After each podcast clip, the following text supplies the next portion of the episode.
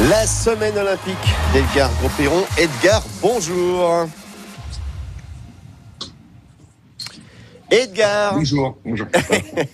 Euh, bon bah forcément, euh, vous allez revenir sur la, la- la cérémonie qui a marqué les esprits, l'ouverture des Jeux à Pékin. Oui, j'ai trouvé que cette cérémonie euh, était, euh, était assez, euh, assez féerique. Je crois que les, comment dire, euh, les, les Chinois savent euh, manier avec, euh, avec beaucoup de d'a- d'art et euh, la, la pyrotechnie. Hein, je, je enfin, je suis allé en Chine euh, quelques fois et au niveau, euh, au niveau des, des feux d'artifice, c'est c'est carrément, enfin, c'est une autre dimension, vraiment. Et puis, puis effectivement, j'ai trouvé que c'était d'une manière générale assez, assez joli. J'ai bien aimé la l'entrée des de l'équipe de France, voilà, sur une idée de de Kevin Roland avec euh, en forme de V, V de la victoire. C'est toujours une de bon augure. Nos porte-drapeaux euh, avaient fière allure. Et puis euh, et puis voilà. Donc, je trouve que c'était une bonne, belle cérémonie.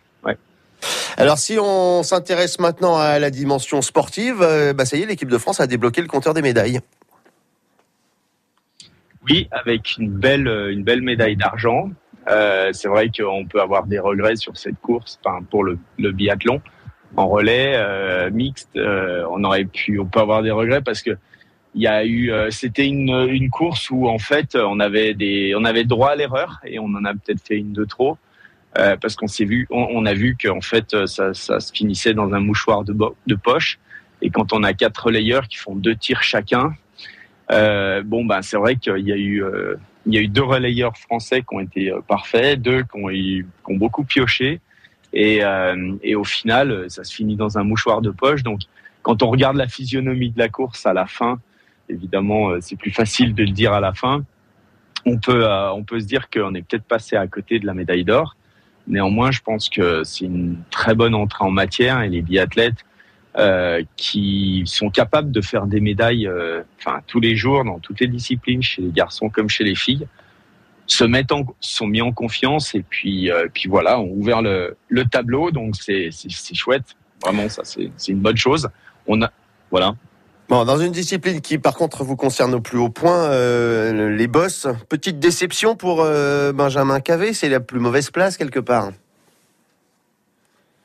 Alors, euh, Benjamin a, réagi à cette euh, question euh, hier et j'ai trouvé qu'il il avait vraiment une, très bonne attitude parce que lui, il dit que la quatrième place c'est pas la pire, c'est pas la plus mauvaise. La plus mauvaise c'est quand on reçoit pas de score parce qu'on tombe ou qu'on est éliminé. C'est la dernière place, mais c'est pas la quatrième. Pour lui, il est satisfait et comme il le dit très justement, il a fait il a fait une très belle descente, il a fait une très bonne presta. Euh, malgré les douleurs qu'il avait. Donc euh, voilà, il se trouve pas d'excuses hein, en disant ça, mais il dit que il a réussi justement à aller au-delà de ces, ces douleurs euh, qu'il avait au talon. Dans les bosses, d'avoir des douleurs au talon, c'est quand même pas le top. Et donc, euh, et donc, euh, voilà, il a vraiment réagi en champion. Moi, je suis derrière mon écran, je regarde la course, et là, je trouve qu'il a été volé. Clairement, c'est les juges qui l'ont battu en faisant passer un, un japonais qui a fait euh, énormément de fautes, qui a subi la piste pendant au moins 20 mètres après le premier saut. Et là, c'était vraiment flagrant de voir que, euh, le score, et notamment sur les points techniques, donc ce qui juge justement ces fautes-là, euh, bah, le, japonais a les mêmes points que, Ben, alors qu'il aurait dû en avoir au moins deux, voire trois points de moins. Donc je le voyais vraiment pas sur le podium, le japonais. Et c'est pour ça que moi je suis très frustré parce que cette quatrième place, euh, et ben voilà, elle est, euh, elle est euh, amère, elle est amère.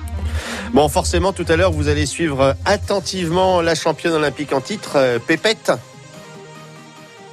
Oui, Perrine qui arrive là, voilà, dans les meilleures conditions. Elle a gagné deux coupes du monde récemment.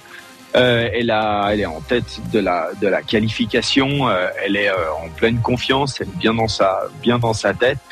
Elle maîtrise puisque maintenant elle connaît, euh, enfin elle connaît bien les jeux. C'est quand même sa troisième participation. Mais elle arrive en statut de leader Elle a été, elle est championne olympique en titre. Elle vient défendre son titre, et c'est toujours euh, quelque chose de, de, encore plus compliqué à gérer. Mais je pense qu'elle le gère bien. C'est ce qu'elle disait hier, avant-hier. Elle, fait une petite, visite de sa chambre du village olympique, et ensuite elle nous a expliqué qu'elle coupait le téléphone et elle leur brancherait après la course. Donc euh, voilà, elle se met tranquillement dans sa dans sa bulle. Elle est dans sa compétition. Je pense que effectivement la, la, la médaille sera pas facile à aller chercher pour ces raisons-là. Euh, néanmoins, euh, parce que et puis aussi parce qu'il y a une belle euh, belle adversité hein, euh, en face, mais mais bon, elle a voilà, elle va faire parler à la fois sa science technique puis aussi son expérience, donc donc c'est vraiment un, avantage pour elle.